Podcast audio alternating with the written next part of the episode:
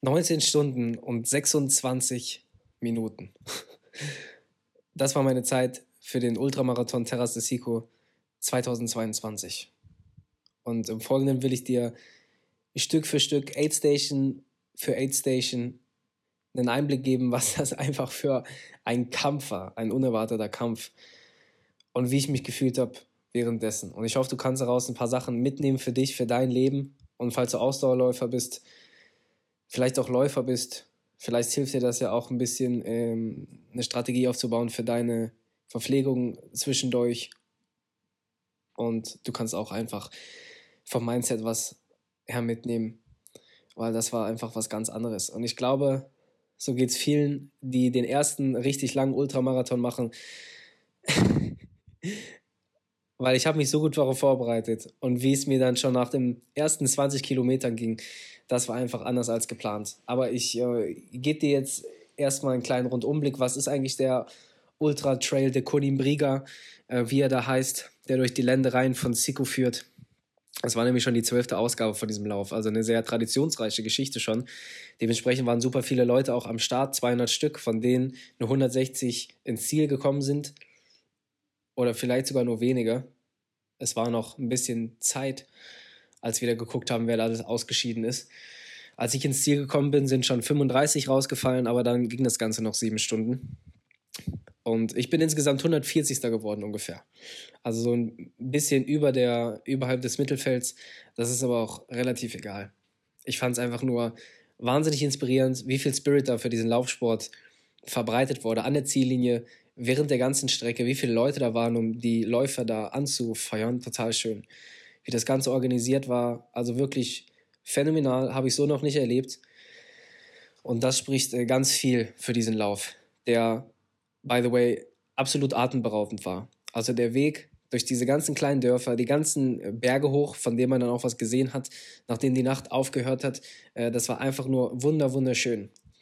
Denn der Lauf ist um 22 Uhr am Abend losgegangen. Das heißt, die ersten acht Stunden ging es sowieso durch die dunkle Nacht, nur mit der Stirnlampe.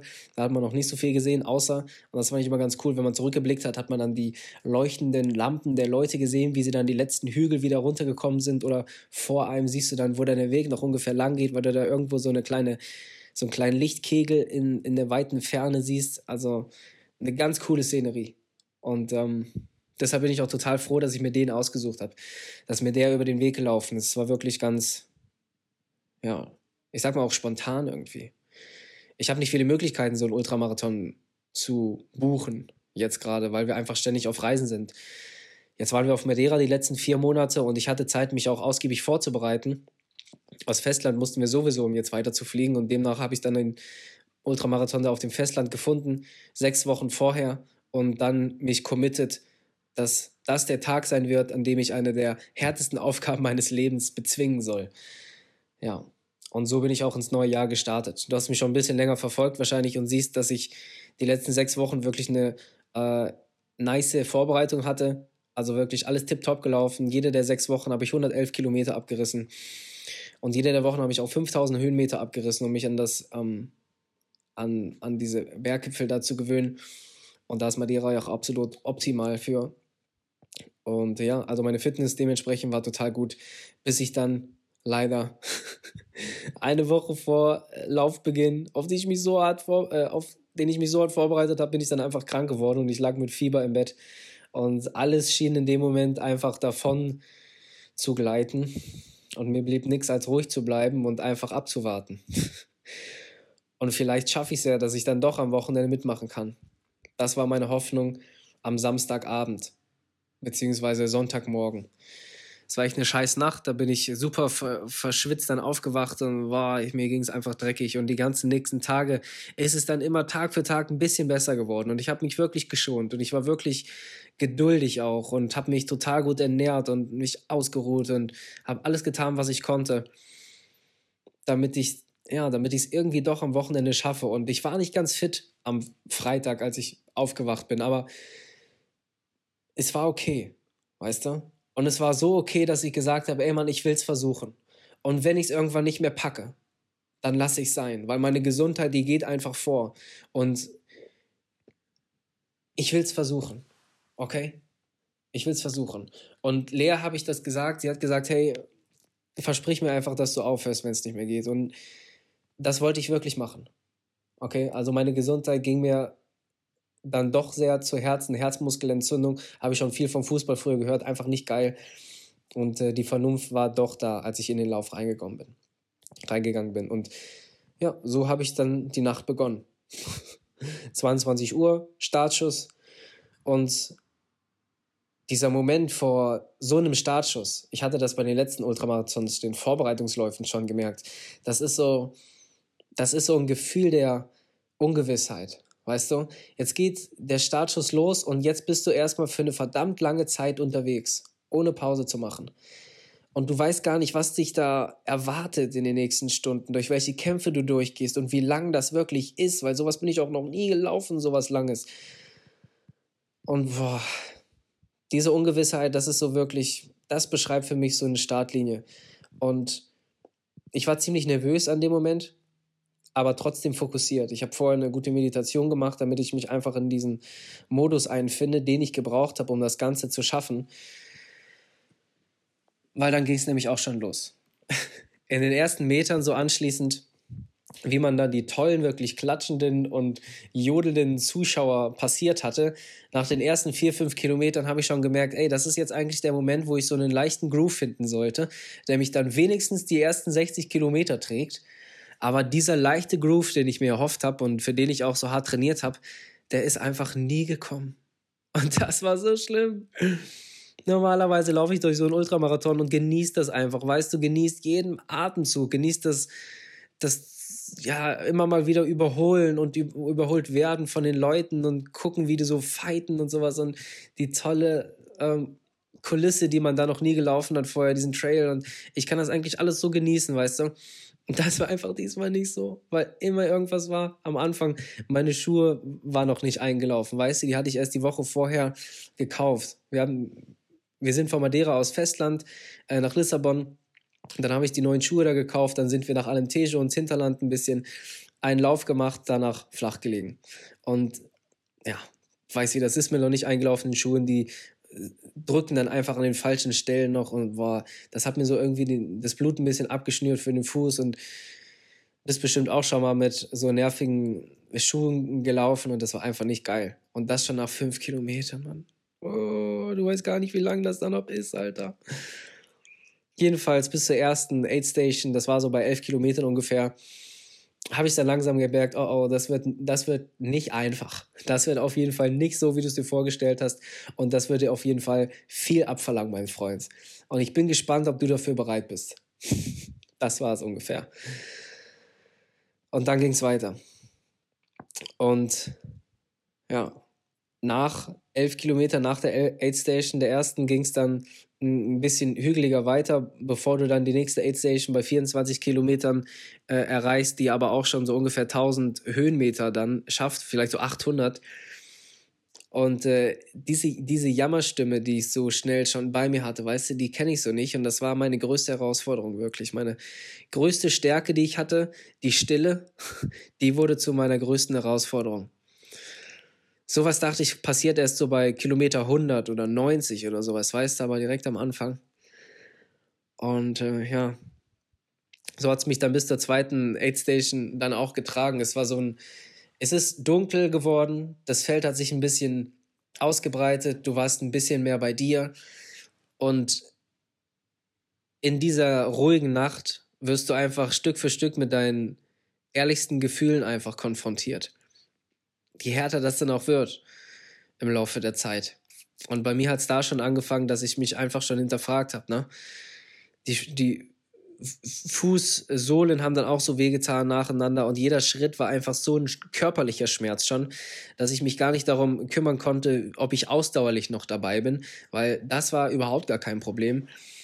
Nur ich musste irgendwie diese Stimme in meinem Kopf ähm, ja, umschreiben, dass die positiv wird. Und so zum Ende hin, weißt du, wo ich dann bei, bei der Aid Station 2 angekommen bin, da kam das dann langsam, wo ich mir gesagt habe, ey, deine Füße tun jetzt weh. Das ist dann halt so. Aber die tun auch nur so weh, wie sie einfach gerade wehtun. Und das wird nicht noch schlimmer. Also lass sie einfach wehtun und mach weiter. Und das lief dann tatsächlich auch besser.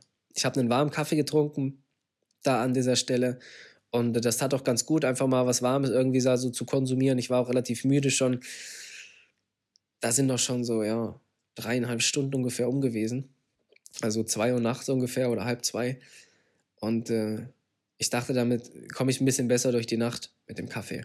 Hat nicht lang gehalten, weil ich dann schnell so einen Down-Kick hatte wieder und äh, war dann noch müde. Aber es wusste ich ja zu dem Zeitpunkt noch nicht. ja, auf jeden Fall haben dann die Füße irgendwann aufgehört, weh zu tun. Und äh, die Strecke war noch einsamer als vorher. Es gingen da zwei größere Anstiege hoch äh, zu so einer Burg, die relativ steil waren auch. Und ich habe bei den Anstiegen schon gemerkt, dass ich sehr langsam gemacht habe, bewusst. Bei den Geraden und Downhills bin ich eigentlich sehr normal gelaufen, vielleicht ein bisschen langsamer als normal, einfach weil ich, weil ich mir die Kraft auch einteilen wollte. Aber bei den Aufstiegen habe ich gemerkt, wie mir die Pumpe auch ging. Ne? Das ist so dieses, dieses Gefühl, was du kennst, wenn du ein bisschen krank bist und merkst, oh, du machst gerade ein bisschen körperlich viel, mach mal lieber ein bisschen langsam und spar mal die Kraft. Mm, das schlägt so ein bisschen auf den Kopf, weißt du? Und jedenfalls habe ich das bei jedem Schritt gemerkt beim Appel. Und ja, dementsprechend habe ich da eine ganz ruhige Kugel geschoben und bin einfach hochgegangen. Habe einfach nur einen Schritt für den anderen gemacht und mir gesagt, ey, wenn es nicht geht, dann lass es. Aber solange es noch geht, mach den nächsten Schritt und dann den nächsten und dann den nächsten.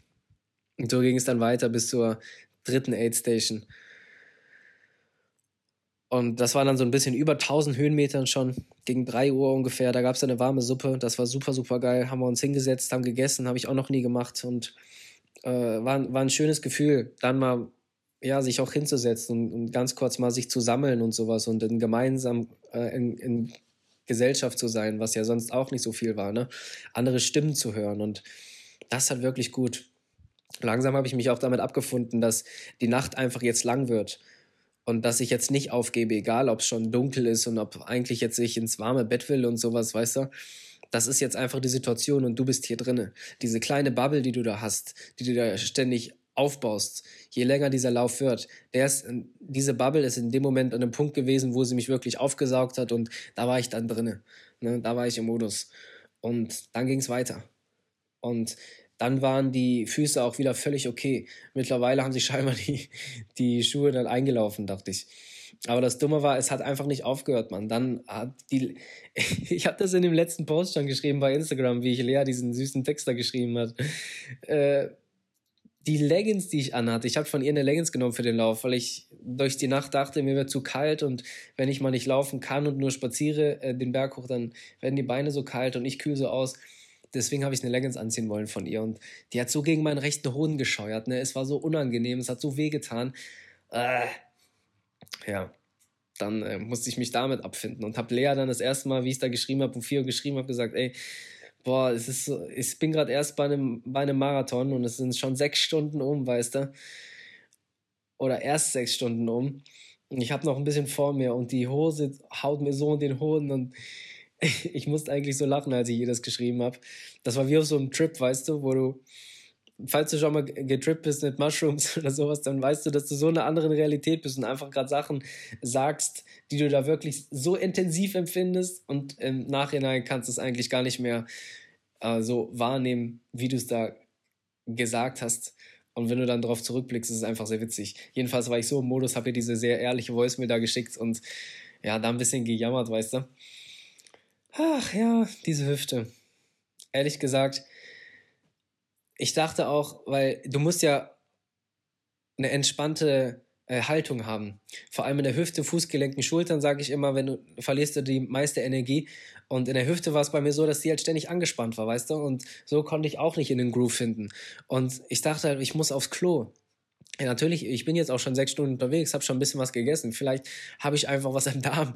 Und wenn ich das loslasse, dann wird es besser. Also bin ich bei der Strecke dann bei so einem kleinen Feldweg einfach links abgebogen, habe die Stirnlampe ausgemacht, dann sieht mich auch keiner, habe mich hingesetzt ins Gebüsch und habe mein Geschäft erledigt. Ich hatte ein bisschen Klopapier dann im Rucksack gehabt und ähm, ja, das hat ganz gut geklappt und ehrlich gesagt war es dann noch besser ehrlich gesagt war es dann noch besser. Und äh, das hat mir Mut gemacht. Da bin ich weitergelaufen und habe dann einfach die Hose ein bisschen verrutscht und sowas. Und dann ging es auch. Und das war dann cool, weil bei so Kilometer, ich sag mal 45, als ich dann oben am Berg war, da, da ging es mir schon wieder richtig gut. Ich weiß noch, bei diesem Aufstieg bin ich mit dem Kopf so gegen den Baumstamm gelaufen. Äh, ich merke jetzt gerade, wie ich mal über meinen Kopf fahre, noch, dass da der Schorf ist. Hat nicht geblutet, aber war schon ziemlich hart. Äh, dass ich mir auch gedacht habe, ey Mann, was kannst du noch alles ertragen? Wieso läuft's nicht? Ne? Was sind das für Hürden, ey? Und ja, ein Schritt vor den anderen. Das war's. Ein Schritt vor den anderen und einfach weitergemacht. Bei dem Downhill habe ich dann ganz coolen Groove gefunden. Das hat Spaß gemacht. Bei Kilometer 51 habe ich dann die nächste Aid Station erreicht. Ähm, das war relativ lang, 18 Kilometer sowas. So drei Stunden ungefähr habe ich dafür gebraucht, waren ja auch ziemlich viele Höhenmeter. Zwei, drei Stunden würde ich sagen. Und das war dann die Aid Station, wo die ersten Massagebänke waren und Sanitäter dann da waren. Man konnte vorher so einen Dropback abgeben, den man dann da in Empfang genommen hat mit ähm, frischen Kleidern meistens. Ich hatte das nicht so richtig verstanden auf der Internetseite, als ich mich angemeldet habe, weil das nur so halb auf Deutsch übersetzt war und das Englisch auch nicht so gut war. Und ja, bevor ich dann irgendwas abgebe und nie wiedersehe, weiß nicht, macht keinen Sinn.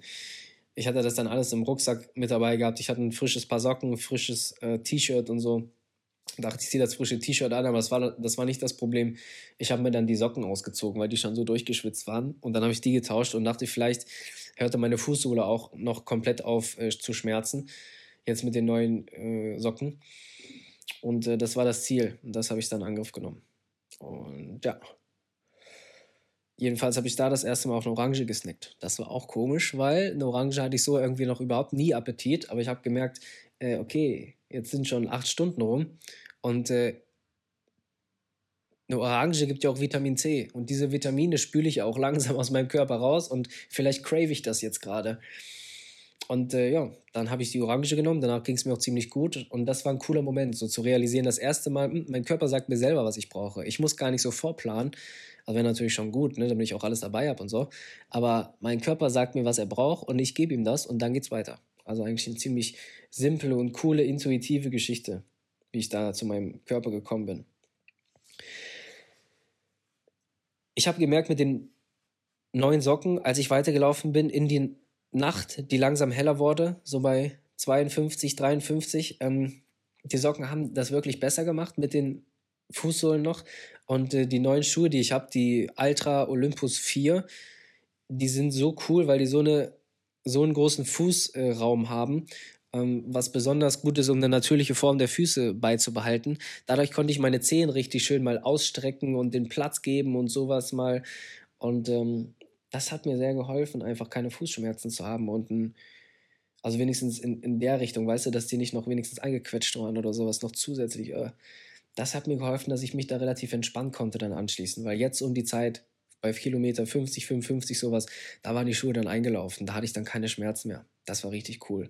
Und das waren dann die ersten fünf Kilometer, ersten sechs, sieben Kilometer vielleicht, wo ich endlich mal richtig schön laufen konnte.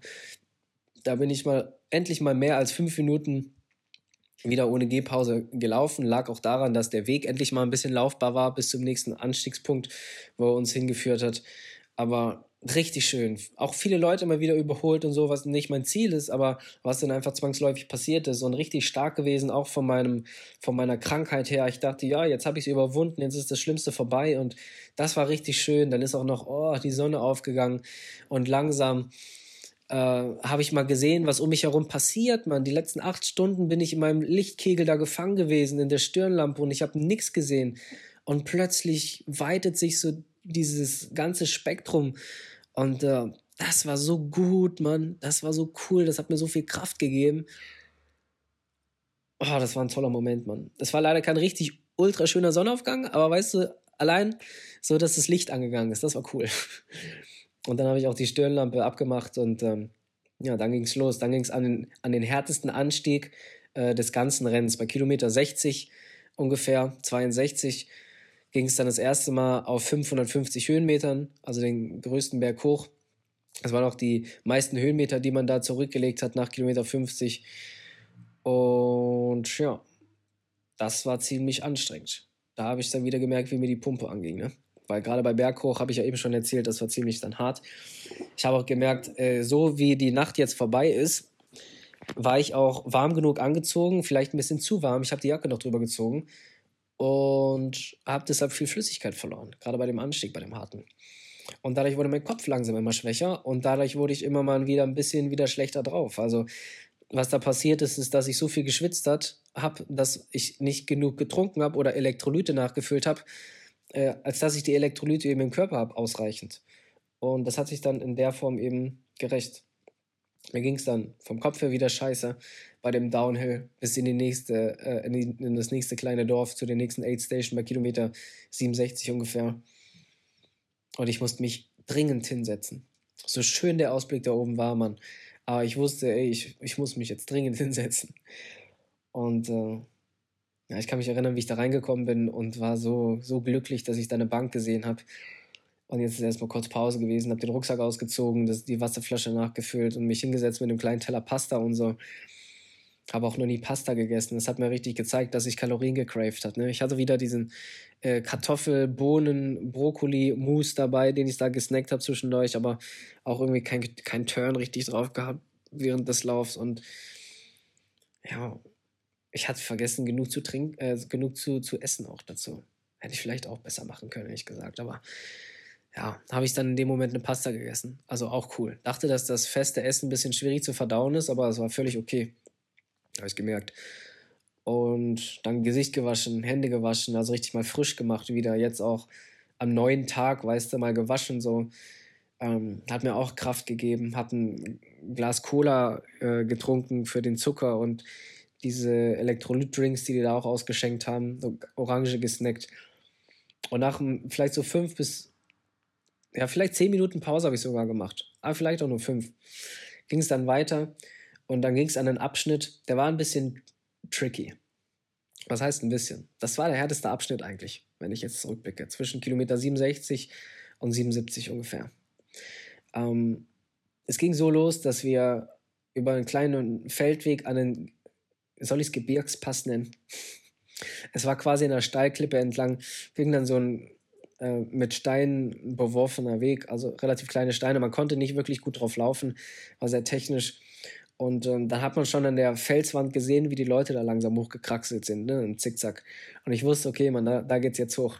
Das wird mein nächster Anstieg. Und es war wunderschön da oben, eine tolle Aussicht.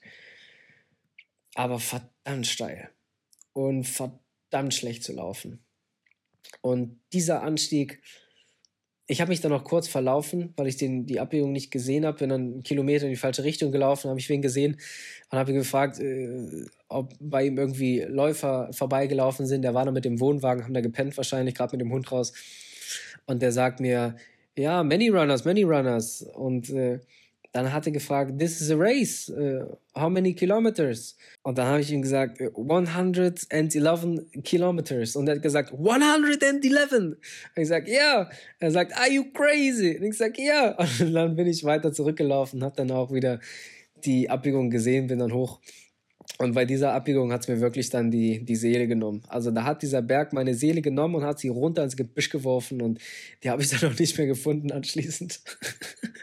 ich habe mich zwischen, so, zwischen euch hingesetzt und habe dann äh, einfach nur aufs Handy geguckt, um irgendwie wieder ein bisschen so Gemütspush zu kriegen und habe gesehen, dass Lea mir eine Voicemail geschickt hat und die habe ich dann angehört und das hat mir wieder Kraft gegeben, ey das war echt cool. Dann bin ich aufgestanden und bin, bin dann da hochgekraxelt. Und da war noch jemand, der auch mit seiner Freundin da gerade gefacetimed hat. Und äh, wir haben uns dann da hochgejagt zusammen. Und das war ein, ein cooler Moment.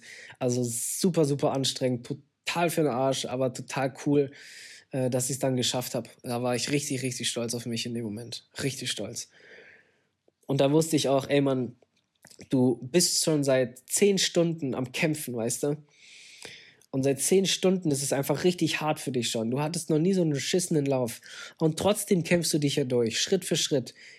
Dass du das schon geschafft hast, das ist so unglaublich. Und den Rest schaffst du auch noch, wenn du einfach langsam machst und dich konzentrierst, jetzt nicht umzukippen. Und dann ging es immer weiter und dann ging es immer weiter. Ich habe gejammert, das ist richtig, aber ich habe auch nicht aufgehört. Und darauf bin ich einfach so stolz, Mann. Und dann laufe ich den Berg runter, ich sehe den Typ dann, ähm, wie er auch kurz beim Auto mit seiner Freundin chillt und was, was snackt und so. Und wir laufen dann zusammen zur nächsten Aid Station runter. Und ich wieder sofort zu den Orangen und sofort auch zu dem äh, Elektrolyt-Drink, weil mein Kopf einfach so ultra am Arsch war, noch schlimmer als vorher. Und dann habe ich erstmal sau viel getrunken, habe mich hingesetzt, diese Orangen da gefressen, auch wie ein Schwein, sind mir, ist mir runtergelaufen, die Sutsche und so. Ich war einfach so fertig. Und dann habe ich mir überlegt, was wäre, wenn ich meine Jacke ausziehe? Ja, es ist kalt und ich bin auch relativ langsam gerade noch, aber ich verliere so viel Flüssigkeit, dass ich nicht hinterherkomme mit dem Trinken. Und du kannst dir nicht vorstellen, ich trinke ja alle 15 äh, Minuten 160 Milliliter ungefähr. Du kannst dir nicht vorstellen, wie nervig es ist, seit 10 Stunden, also schon ungefähr, ich mache jetzt das Mathe nicht in meinem Kopf, aber ich habe ungefähr 5 Liter schon getrunken durch, ähm, durch diesen Saugnippel, weißt du? Und wenn du ständig schon 5 Liter nippeln musst, dann ist es irgendwann so behindert. Und dann habe ich mich einfach gefreut, dass ich auch diesen äh, Becher dabei hatte, dass ich endlich wieder aus einem Becher trinken konnte, so ohne so eine dumme Anstrengung. Und äh, ja, äh, das Stirnband auch abgezogen, was mich super geschützt hat. Also das war wirklich absolut perfekt. Sieht vielleicht behindert aus, aber äh, ist absolut perfekt gewesen. Und dann äh, war mir ein bisschen kühler aber ich habe dann auch mit dem äh, Wasser ausreichend äh, nachgetrunken und dann habe ich gemerkt, der nächste Abschnitt war einfach grandios, weil ich auch fast komplett durchgelaufen bin. Ich war total schnell. Ähm, bei den Aufstiegen war ich sehr gut drauf und habe konst konstant laufen können, weißt du, wirklich mal wieder einen Rhythmus leichten finden können. Und äh, das war sehr, sehr cool. Also die nächsten 10 Kilometer bis zu Kilometer 85, würde ich sagen, waren dann wirklich sehr, sehr angenehm, haben viel Spaß gemacht durch einen tollen kleinen Waldabschnitt und so. Und dann, ah, dann was Cooles passiert. dann habe ich den Typ wieder gesehen, der äh, mit mir den Aufstieg gemacht hat, den letzten, der auch mit mir da verzweifelt ist und seine Freundin gefacetimed hat. Bei der nächsten Aid Station habe ich den Typ dann am Auto seiner Freundin wieder gesehen. Die ist anscheinend immer mitgefahren zu jeder Aid Station, total cool zu sehen äh, wie er da erstmal eine Kippe geraucht hat. und ich dachte mir, Junge, du machst das richtig. Und ähm, ja, dann bin ich zur nächsten Aid Station rein. Also wirklich nach einem super Abschnitt, auf den ich total stolz war und der mir total viel Kraft und Hoffnung wiedergegeben hat. Aber hab was, also meine Flasche aufgefüllt, dann habe ich noch zwei Bananenscheiben geschnappt und bin dann wieder weiter raus. Ähm, und mit guten Gefühlen, die ich zum Glück aufgetanken, äh, auftanken konnte, bin ich dann an den äh, größten Anstieg des ganzen Rennens dann gegangen, vor dem ich ein bisschen Sause hatte, äh, sagt man das Sause, vor dem ich ein bisschen Bammel hatte, anderes gutes Wort, und habe einfach langsam einen Schritt von den anderen gesetzt, weil ich immer noch wusste, mach langsam an, weil du kannst immer noch umkippen. Du hast noch genug Sprit im Tank, weißt du, von den Beinen her. Die waren wirklich noch absolut okay. Aber wenn du nicht aufpasst, dann kippst du um und dann verkackst du das. Und du musst konzentriert bleiben, okay? Und so bin ich langsam diesen Aufstieg angegangen von ungefähr 0 Höhenmetern auf 550, also einer der höchsten, ja doch der höchste Anstieg dann in dem Moment. Und äh, der hat es echt in sich. Die ersten 400 Höhenmeter ging es relativ, relativ easy hoch mit nur so 15% Steigung und dann ging es die letzten 150 äh, Meter ungefähr mit so 30, 30 Prozent, 35, vielleicht sogar 40 Prozent steigen. Du musstest, musstest auch vieles klettern. Und äh, ja, das war ziemlich hart. Echt. Und dann bist du oben angekommen. Das war aber schön, weil das war so eine kleine Schaukel. Und dann hast du über die Ländereien dann gucken können, hast einen ganz weiten Blick gehabt, 360 um dich rum und ja, wunderschöner, fotogener Spot da oben. Siehst du auch, im Video ganz schön. Natürlich erstmal ganz kurz auf der Schaukel. Habe ich mich auch gefragt in dem Moment, weißt du, so, ich mache das Ganze die, nur für mich eigentlich. Es ist ein freiwillig, freiwilliges Leiden. Und ich bezahle sogar noch Geld dafür. Und normalerweise genieße ich jeden Aufstieg, bleib überall stehen, um Bilder zu machen und sowas. Und jetzt irgendwie quäle ich mich schon seit 14 Stunden hier durch und irgendwie finde ich gar keinen Spaß richtig daran. Setz dich doch einfach mal jetzt hin hier. So, und das habe ich dann auch gemacht und habe einfach da gesessen und den Ausblick angeguckt. Und das war wirklich ein cooles Gefühl. Einfach auch, weil ich so stolz war auf mich, dass ich schon so lange einfach nicht aufgegeben habe. Und dann ging es weiter. Und dann ging es eine relativ öde Strecke nochmal ein Stück weiter bis ins nächste Dorf, wo dann auch die vorletzte Aid Station schon war. Und ähm, ich habe die ganze Zeit so auf diesen Ort geblinzelt und mir gesagt, hey, wenn ich da bin, so, dann habe ich das Schlimmste hinter mir. Und äh, dann, dann habe ich wirklich eine Chance, dass ich es packe. Und ja, da ging es weiter und ich bin von, der, von dem Dorf runter, von der Aid Station äh, auf die Hauptstraße, die nach Kondaikscha geführt hat. Und von dem Punkt waren es so 15 Kilometer noch.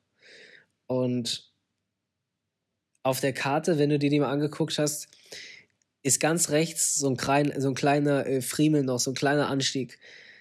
Diese Karte zeigt dir quasi die ganzen äh, Höhenunterschiede, die du auf der Strecke dann erfahren wirst. Und dieser kleine Anstieg, den dachte ich, den gehe ich jetzt an. Das war nochmal so 200, 300 Höhenmeter.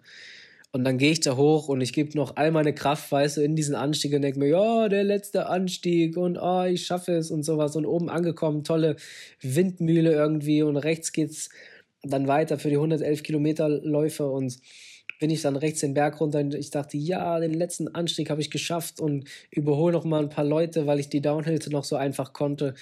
Ähm, weil meine Beine waren ja noch völlig okay von den Muskeln auf. Und ja, lass mich einfach darunter fallen quasi. Und dann dachte ich, okay, im nächsten Dorf sind wir schon da. So noch ein paar Kilometer. Dann hast du es geschafft, Alter dann, dann hast du dieses wahnsinnige Ding einfach hinter dir gelassen, wofür du die letzten 16, 15 Stunden gelitten hast. Und ich laufe weiter, nächste Dorf und irgendwie, ja, irgendwie passt die Heatmap nicht mehr so zu den Höhenverhältnissen, die ich im realen Leben ja auch laufe. Und ich dachte mir, hm, irgendwas muss falsch sein. Und irgendwo hier muss doch auch der Checkpoint sein, der nächste. Scheiße. Weißt du, der letzte Checkpoint kam direkt eigentlich unten, äh, wenn du an den Berg wieder runtergekommen bist. Und ich dachte mir, fuck, wo ist denn der jetzt? Und der kam nicht. Und er ging weiter und ich dachte, hm, haben die einfach einen Fehler gemacht, weil irgendwie hat doch der Rest gepasst vorhin und, und ich hatte so Hoffnung. Und die Hoffnung wurde immer schmaler, wo ich dann an so einen großen Berg dran kam. Und wo ich gemerkt habe, Digga, du musst noch mal diesen Berg hoch. Und der war so hart. einfach weil ich schon vorher einfach dachte, es ist jetzt gleich vorbei und dann kommt noch mal dieser Anstieg. Du kannst dir nicht vorstellen, wie anstrengend das war, im Kopf weiterzumachen bei Kilometer 105, wo du einfach schon so viel hinter dir gelassen hast, weißt du, so viel geschafft hast und du denkst, oh, es sind eigentlich nur noch elf Kilometer. Oh, aber selbst da noch, weißt du, musste ich auf jeden Schritt aufpassen, dass ich nicht umkippe. Selbst da noch, Mann, überleg mal. Das war echt krass. Und dann bin ich mit so einer echt taffen Frau da hochgelaufen, die hatte solche Wanderstücke da dabei, hat auf ihre Uhr gezeigt, es sind 23% Steigung, 22, 23%. Und das war einfach 400 Höhenmeter lang, ne? Also wirklich Wahnsinn. Wie die Leute teilweise noch Kraft hatten und da vorausgestampft sind und so, es war wirklich inspirierend. Und da konnte ich mich auch immer ein bisschen mit aufhängen. Auch wenn ich bewusst noch konzentriert und kontrolliert langsam die äh, Berge hochgewandert bin, ich konnte mich immer mitziehen lassen von so wirklich starken Läufern. Das war, war cool, wenn man sich so zusammen unterstützen konnte. Und oben angekommen, habe ich nochmal was Witziges gemacht. Äh, ich habe nämlich einen Proteinriegel gegessen, den mir Lea noch gekauft hat. Ich hatte Cliff Bars dabei, ich hatte Energy Gels dabei, dieses Püree-Ding und eben auch einen Proteinriegel. Und ähm, weil ich nur einen von denen hatte, wollte ich jetzt den endlich mal essen, um ein bisschen Abwechslung reinzukriegen. Dachte ich auch, ah, ein bisschen Protein ist gut, äh, damit das Wasser äh, gut aufgenommen wird. Und äh, ja, das war ein Fehler, weil er so ekelhaft schleimig war, wusste ich auch vorher, aber ich habe es trotzdem probiert, dass ich den gar nicht richtig kauen und runterschlucken konnte. Und als ich dann den Berg runtergekommen bin und ach, plötzlich die letzte Aid Station da war, habe ich mich hingesetzt und der Typ, der äh, mit mir den Abstieg dann gemacht hat, hat mich angeguckt und hat gesagt, you okay? Und dann habe ich ihm gesagt, mm, ja, but a little, little stomach. Ist mir dann aufgefallen, ich habe ein bisschen Bauchprobleme. Und das kann ich so gar nicht vor mir. Ich habe da immer von gehört, dass Leute ähm, kotzen bei Ultramarathons, aber ich hatte es irgendwie noch nie, noch nicht mal im Ansatz. Ich habe immer gut essen können und immer gut verdauen können. Und dann gehe ich hinter das Zelt, weil ich merke, oh, das ist nicht gut und ich sollte das nicht hier machen. Und dann kotze ich einfach in das Zelt. Und das war interessant, weil jetzt war ich so bei Kilometer 106 ungefähr, ne? 108. 106 würde ich sagen. Und von hier waren es noch fünf Kilometer. Und es war immer noch so, dass ich mir gesagt habe, du musst kontrolliert sein und du hast das Ding noch nicht nach Hause gefahren. Selbst wenn du schon 19 Stunden, 18 Stunden unterwegs bist, hast du es noch nicht nach Hause gefahren und du musst langsam und fokussiert und gesammelt weitergehen, weil sonst kippst du hier um und dann war alles umsonst. Und meine größte Motivation, neben der Tatsache, dass ich Lea sehen wollte am Ziel, die mir, by the way, einfach in jeder dunkelsten Stunde Kraft gegeben hat auf diesem Lauf, ähm, war die größte Motivation daneben, dass ich das nicht nochmal machen muss. also, dass ich es jetzt schaffe, damit ich es nicht nochmal machen muss. Und ja, das alles irgendwie hat mich dann getragen und ich bin Stück für Stück weiter. Ich habe ein paar Chips noch gegessen, um ähm, Kalorien, Zucker und Salz und sowas und alles wieder reinzuholen, noch ein bisschen Schokolade und ähm, Schluck Cola. Und dann bin ich weitergelaufen, diesen letzten kleinen nervigen Weg, der so schlammig war und rutschig und matschig und so viele Läufer sind noch hier zusammengekommen. Es gab ja noch andere Distanzen. Ne? Neben unserer 111 Kilometer Distanz gab es auch noch kürzere wie 57 Kilometer, äh, ein 25er und ein 17er und die haben sich dann alle so hier getroffen, sind zusammen dann ins Ziel äh, zurückgelaufen, weißt du? Und ja, dann war es halt so voll auf dieser kleinen, schmalen Straße und so rutschig und so öh. Und ich habe es aber ja dann trotzdem relativ kontrolliert dadurch geschafft, hat auch noch einige gute Passagen, die ich dann solide laufen konnte und so. Und dann habe ich gemerkt, ey, ich kenne diesen Weg. Und habe gemerkt, hier war ich doch am Anfang schon mal. Es war zwar übel dunkel, aber hier war ich am Anfang schon mal. Und da waren diese Ruinen, die ich bei Kilometer zwei oder so schon gesehen habe, bevor wir langsam in die Nacht los, losgelaufen sind. Und ich habe gemerkt, fuck, ich bin wirklich gleich da. Aber ich, ich glaube dem Ganzen noch nicht, man. Ich glaube dem Ganzen erst, wenn ich die Ziellinie sehe. Und ich bin weiterhin kontrolliert und langsam gelaufen, sodass ich nicht umkippe. Und dann irgendwann habe ich gesehen, fuck, hier wird's lauter. Und fuck, hier sind die ganzen Leute. Und boah, ich kenne die Turnhalle. Hier bin ich, hier bin ich los. Und ey, das war wie so, du bist 19 Stunden und 26 Minuten in deiner Bubble drinne. In einer ganz anderen Welt, in der du einfach nur leidest die ganze Zeit, Mann. Ich hatte niemals gedacht, dass es so gekommen wäre, aber ich habe einfach nur gelitten die ganze Zeit und das war so hart. Und ich habe da erst einfach so lange weggedrückt und jetzt musste ich nicht mehr wegdrücken, weil jetzt kann es aufhören. Jetzt hört das auf, Mann, dieses Leiden. Und jetzt habe ich es geschafft. Und all das, wofür ich einfach die letzten Stunden alles gegeben habe, Mann, das hat sich jetzt einfach ausgezahlt. Oh Mann, das war so schön. Das war so übel schön, Mann. Und dann habe ich Lea da am Ziel getroffen und ich habe die einfach nur umarmt und ich habe angefangen zu heulen.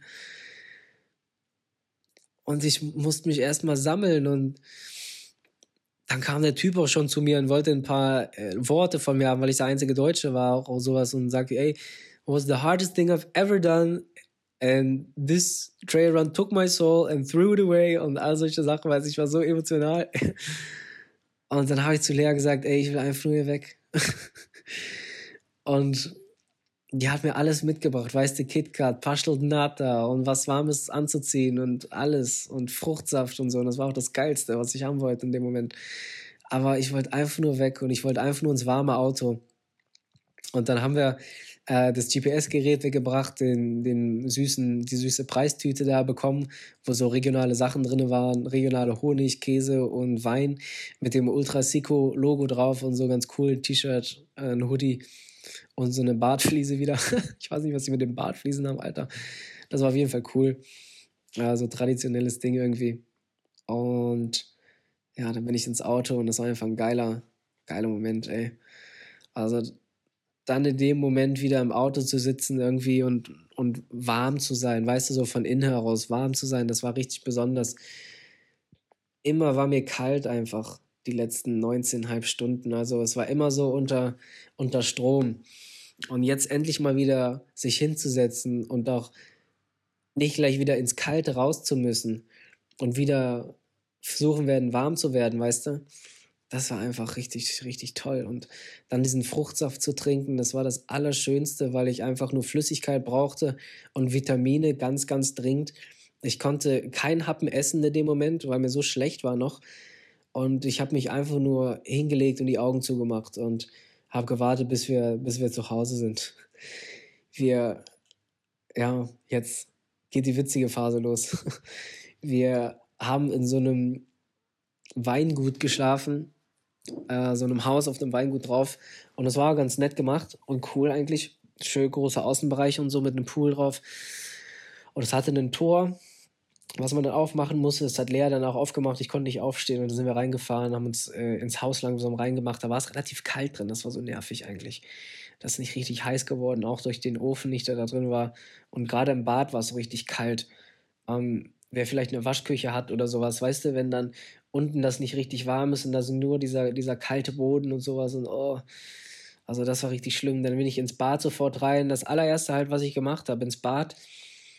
Und im Bad habe ich dann mich ausgezogen, meine kurze Hose ausgezogen, meine Leggings ausgezogen und dann habe ich so gezittert. Ich war so am Zittern, Mann. Ich hatte so Schüttelfrost. Ich war richtig so, so weißt du, ich kam gar nicht mehr klar. Ich konnte mich gar nicht mehr fangen. Ich habe mir im Kopf gesagt, atme tief, atme tief, mach ruhig, entspann dich. Aber ich kam gar nicht mehr klar. Und mein Kopf war so heiß schon und ich dachte mir nur, fuck, fuck, fuck, fuck.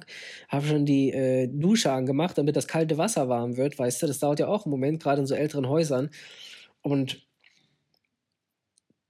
habe dann das warme Wasser langsam und stelle mich unter die Dusche, mache die Duschkabine zu und dachte, oh ja, jetzt bin ich endlich sicher. Und dann kommt das warme Wasser und das fühlt sich für so fünf Sekunden geil an auf der Haut und dann merke ich, fuck, mein Hals. Oh mein Gott, tut mir mein Hals weh. Und mein Nacken war so, so verspannt und hat so geschmerzt durch den Rucksack, den ich ja auch seit 19 Stunden getragen habe. Der war ja auch sauschwer mit dem Essen drin und so. Und ich habe meinen Hals gar nicht hochgekriegt, meinen Nacken gar nicht hochgekriegt. Und den habe ich ständig nach unten äh, hängen lassen. Und boah, fuck, mein Bauch. Und dann hat mein Bauch noch so wehgetan. Und ich habe dann so in die Dusche gekotzt in dem Moment. Es war einfach zu viel, Mann. Ich habe gezittert wie ein Ochse. Ich habe Krämpfe im Bauch gehabt. Es war unglaublich. Und boah, also diese Kotzerei dann in die Dusche, ey, das war echt so mein Tiefpunkt, wie so eine Shitshow, ey. Ja, habe ich dann abgeduscht, ein bisschen wenigstens das Gröbste und dann habe ich mich einfach schnell ins Bett gelegt und mir noch so eine Leggings angezogen, die ich noch aus Slowenien hatte, weil es da ja auch so kalt war. Mich fett eingepackt und die Decke drüber gemacht und noch eine zweite Decke drüber gemacht und mein Kopf ist richtig heiß geworden, richtig Fieber bekommen und ich hatte so Schüttelfrost und im Bett war es dann erstmal richtig, richtig geil. Also erstmal zehn Minuten richtig schön aufgewärmt und, und dachte, boah, jetzt habe ich es geschafft, ey. Jetzt nur noch das, den Schmerz wegtrinken hier, damit der Kopf wieder klar wird, die Lippen wieder normal werden, weil die so trocken waren, immer noch sind. Und dann schaffe ich's. Und dann bin ich auch erstmal äh, eingepennt. Ja, Lea hat dann Essen gemacht in der Zeit und die nächsten, nächste Stunde habe ich dann geschlafen. Dann bin ich aufgewacht, habe gesehen, dass sie Essen gemacht hat, hat sie mir dann an, ans Bett gebracht. Und dann habe ich versucht zu essen und äh, habe gemerkt, da ah, mein Kopf so un unfassbar heiß und musste halt zwischendurch immer aufstehen, weil ich aufs Klo musste. Du kennst das ja, wenn du Fieber hast und im Bett bist und dann gehst raus es ist so ultra kalt und es ist so scheiße kalt und dann gehst du ins Bad, was noch viel kälter ist und so. Aber das war immer ein Kampf. Für so 10 Minuten Intervalle bin ich dann immer aufgestanden, aufs Klo, ins Bett getrunken. Gewartet, aufgestanden, aufs Klo, ins Bett getrunken. so, weißt du. Ja, ich konnte nichts essen, habe das Essen weggelegt, bin noch mal für eine Stunde weggepennt. Und dann den Abend haben wir noch irgendwie zusammen so geredet. Ich glaube, wir haben, ich weiß nicht mehr, ob wir irgendwas geguckt haben, Netflix oder sowas. Aber dann bin ich ja irgendwann gegen 23 Uhr mit ihr eingeschlafen. So. Die hat auch nicht gepennt, die Verrückte. Die hat mich die ganze Nacht getrackt. Bis 5.30 Uhr war die einfach wach, ey. Hat mich bei, bei diesem Live-Tracking da verfolgt und hat mitgefiebert. Es war so schön. So viele Leute haben das gemacht und es war richtig cool, dass ähm, dass ich dann anschließend gesehen habe, dass so viele mich verfolgt haben, mir so Glück gewünscht haben. Und das hat mir richtig, richtig viel bedeutet in dem Moment. Es war richtig schön. 23 Uhr sind wir eingeschlafen und die Nacht war einfach auch nur, boah, einfach hart. Also, du kannst dir vorstellen, ich habe eine Stunde geschlafen. Es war wie vorher, nur ein bisschen langsamer. Ich habe eine Stunde geschlafen, bin wach geworden, weil ich aufs Klo musste dachte mir, scheiße, ich will nicht aufs Klo, weil es so draußen so kalt ist, aber ah, meine Blase tut auch so weh. Also stehe ich auf, gehe aufs Klo, äh, pinkel, mir wird übel kalt, ich zittere, ich gehe wieder ins Bett, mache die Decke über mich drüber. Ich merke, oh, mir wird wieder warm. Trinke einen Schluck, merke, wie meinem Kopf es besser geht und schlafe wieder ein. Und dann wache ich nach der Stunde wieder auf und das gleiche wiederholt sich. Und das die ganze Nacht. Die ganze Nacht eine Stunde Intervalle habe ich geschlafen, aber habe gemerkt, dass bei jedem Mal, wo ich aufgestanden bin, auch meine Beine relativ äh, besser wieder geworden sind und mein Kopf auch langsam wieder besser wurde. Also es war immer so eine stetige Progression, die da stattgefunden hat und die ich wahrnehmen konnte. Ähm, sehr, sehr witzige Nacht irgendwie. Nicht wirklich schmerzhaft, ehrlich gesagt. Es war nervig, aber es war nicht so schmerzhaft. Und es war irgendwann cool, äh, dann bewusst wahrzunehmen, wie ich wach werde, den ganzen Zyklus wieder durchlaufe und äh, es mir auch stetig besser geht. Also hat Spaß gemacht. ja, morgens aufgewacht, Und dann war es so, dass ich ähm, ja eigentlich wieder relativ fit war. Von den beiden auf jeden Fall. Hab einen kleinen Spaziergang übers Grundstück gemacht. Und eigentlich wollte ich auch den Pool nutzen für, für so ein Eisbad nachher, ne? Für Regeneration, aber mit dem Schüttelfrost einfach überhaupt gar keine Chance. Ähm, habe gemerkt, ich habe noch ziemlich gut Fieber, aber ich überleb's. Das war eigentlich nice. Haben wir langsam äh, die Bude aufgeräumt, weil wir mussten um 10 Uhr auschecken. Äh, habe mich dann im fünften Anlauf an die Pasta gemacht, die mir Lea den Tag vorher gemacht hat. Und habe sie dann halb aufgegessen, wenigstens. Ja, weil ich brauchte ja unbedingt Kalorien. Digga, was denkst du, was ich an Kalorien verballert habe die letzten 24 Stunden? Oder halt das Wochenende. Bestimmt 12.000 oder so an dem Ultramarathon, meinte Lea. Ich habe keine Ahnung, ich kann das nicht so einschätzen, aber die muss ich halt auch erstmal essen. Und den Teller Pasta, der hat, der hat zwar ein bisschen was durch die Nudeln, aber noch lange nicht 12.000. Also, ja, alles was ging. Und dann bin ich dann ins Auto gestiegen, Lea ist gefahren, wir sind nach Nazaré, wo wir jetzt gerade hier sind und ich den Podcast aufnehme. Es ist gerade Dienstag und der Lauf ist jetzt Montag, Sonntag, Samstag, drei Tage her, als ich ins Ziel gekommen bin. Und ähm, ja, wo war ich stehen geblieben? Bin ins Auto gestiegen, habe dann einfach im Fruchtsaft getrunken und habe langsam angefangen, wieder Vitamine zu tanken. Ähm, weil ich das intuitiv genauso gemacht habe wie bei dem Lauf. Ich höre auf meinen Körper und gebe ihm das, was er braucht. Und in dem Moment habe ich nach Fruchtsaft gecraved und ich habe gemerkt, er braucht Vitamine. Also haben wir anschließend noch ein paar Supplements hinterhergepackt und sowas und haben mich dann Stück für Stück wieder aufgepäppelt.